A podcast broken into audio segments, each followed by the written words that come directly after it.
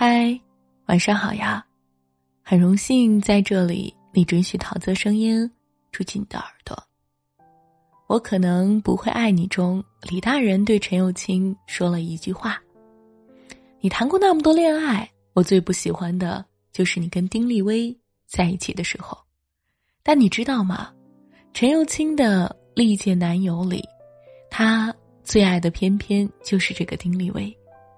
分手几年后，他再次遇见他，丁立威没怎么撩，他就沦陷了。但不适合的人再重新开始在一起，还是不适合。他们甜蜜劲儿过后，开始了无尽的争吵。因为黎大人的离开，陈幼卿心情很差。那段时间，他给自己买了好几顶假发，很多人看了都说好看。但他回家后，丁立威就炸了。为什么你剪了短发不和我商量？为什么你永远都是自作主张？为什么你明明知道我喜欢你长发，还要剪短发呢？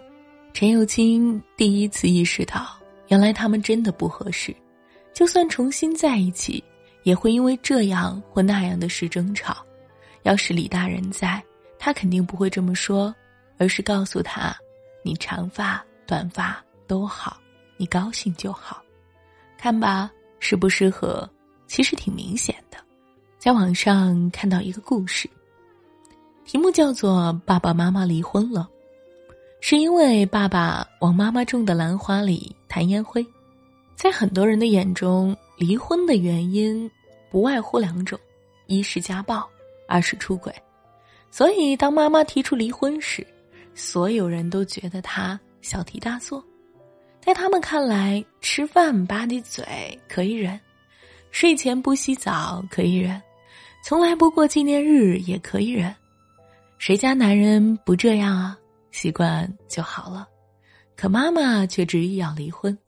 要走的时候，他对自己的孩子说：“原谅妈妈，一辈子真的太长了。”再婚后的妈妈找到了她想要的人，那个个子不高。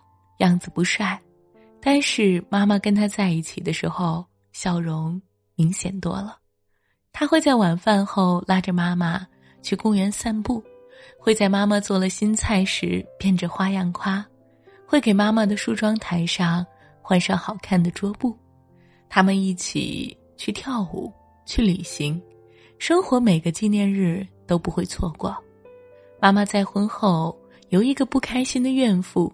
变成了一个恋爱中的小姑娘。其实很多人在恋爱的时候就发现了问题，之所以没分手，要不是因为恋爱太久，付出太多，要么就是因为想要得过且过。但实际上，不离开那个错的人，你永远不知道那个对的人有多好，也就无法知道人的一辈子原来还可以这么活。贾静雯是很多人的女神，在《妈妈是超人》里，她和修凯杰的爱情让很多人无比羡慕。但其实贾静雯如今这么好，都是因为她在感情没有了的时候火速离开。当年女神未婚先孕，嫁给了孙之浩，所有的人都觉得他们不适合，但女神爱了就是爱了，义无反顾的嫁给了他。可是结婚没多久。孙之浩就露出了本来面目，他经常进出酒吧，臂弯里总是不缺靓妹，甚至在贾静雯生产的前一天，就被拍到和靓妹在酒店同进出。贾静雯得知他变心后，不顾他提出的两千六百万的赔偿金，执意离婚。媒体前，他面容憔悴，几近崩溃。当时那场离婚大战让贾静雯损失惨重，很多人觉得她因为孙之浩一生都毁了，但实际上贾静雯那么美好的人，怎么甘心让自己掉进灰烬呢？